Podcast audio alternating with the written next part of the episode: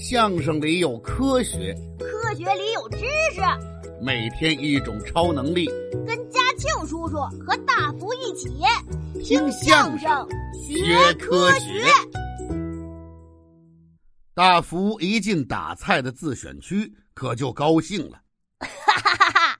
这么多好喝的好吃的，哈哈哈哈！可乐、冰红茶，啊！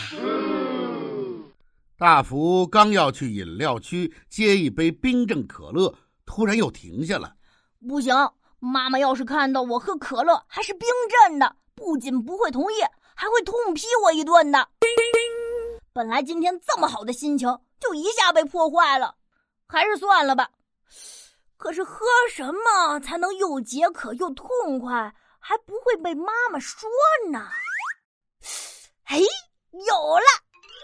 大福看到了，就在饮料区最靠边的一处，写着大大的几个字：“纯冰水免费。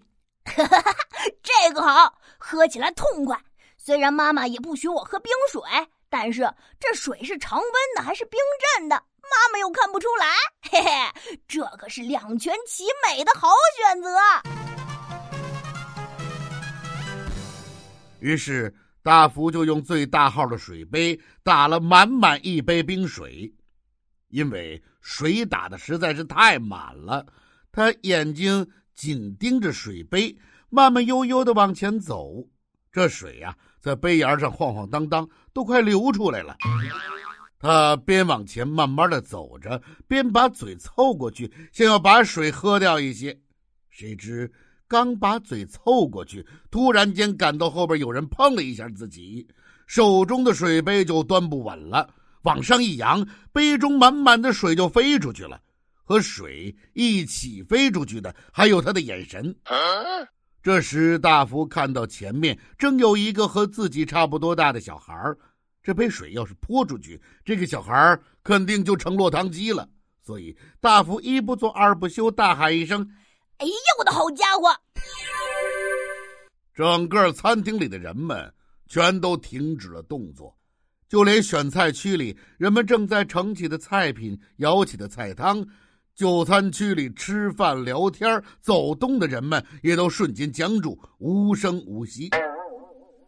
自己面前的那个小男孩穿着一件白色 T 恤，一条黑色的中式灯笼裤，此时的表情正带着一丝高兴，这应该是在选着自己想吃的菜肴，还带着一丝惊诧，这应该是看到了一杯水泼向了自己，十分意外。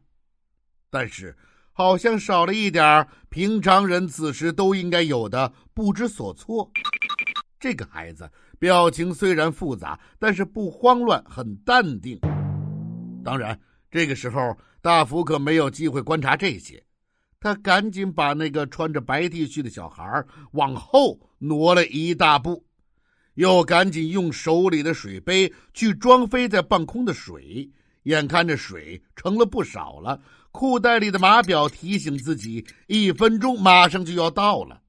他急中生智，张开大嘴跳起来，用嘴拢着空中的水滴喝了一大口。感觉时间来不及了，他赶紧站回刚才的位置，唰，一股水流还是飞向了那个小男孩。那位同学问了：“不是水都被大福装到杯子里了吗？又喝了一大口啊？”怎么还有水流飞向了小男孩？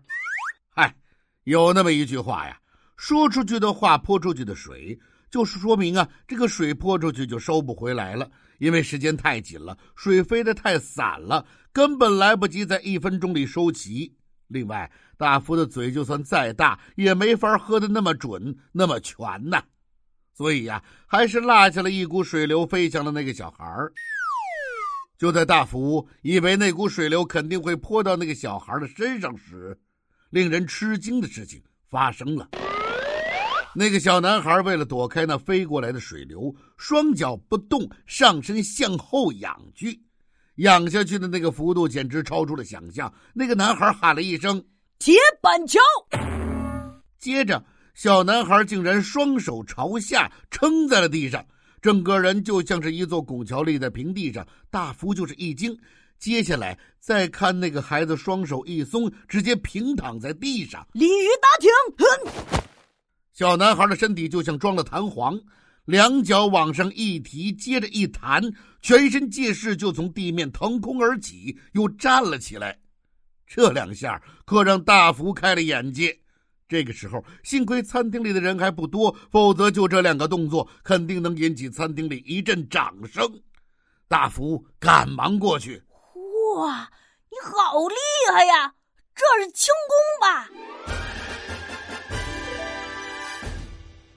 听相声学科学，今日小贴士。有的同学提出问题：既然一六六零年以后才有了秒，那么在那之前那么长的时间里，人们是怎么计时的呢？哎，咱们今天就聊聊这个问题。大约西周之前，也就是三千多年以前，古人就把一昼夜均分为一百克，在漏斗箭杆上刻一百格，折合成现代计时单位，大概就是一克等于十四分二十四秒，跟我们现在说的一克等于十五分钟非常接近了。百克制是中国最古老、使用时间最长的计时制。在西方的科学计时诞生之前，数千年里，百克制计时一直处于非常先进的地位。好了，今天先聊这么多，咱们下回接着说。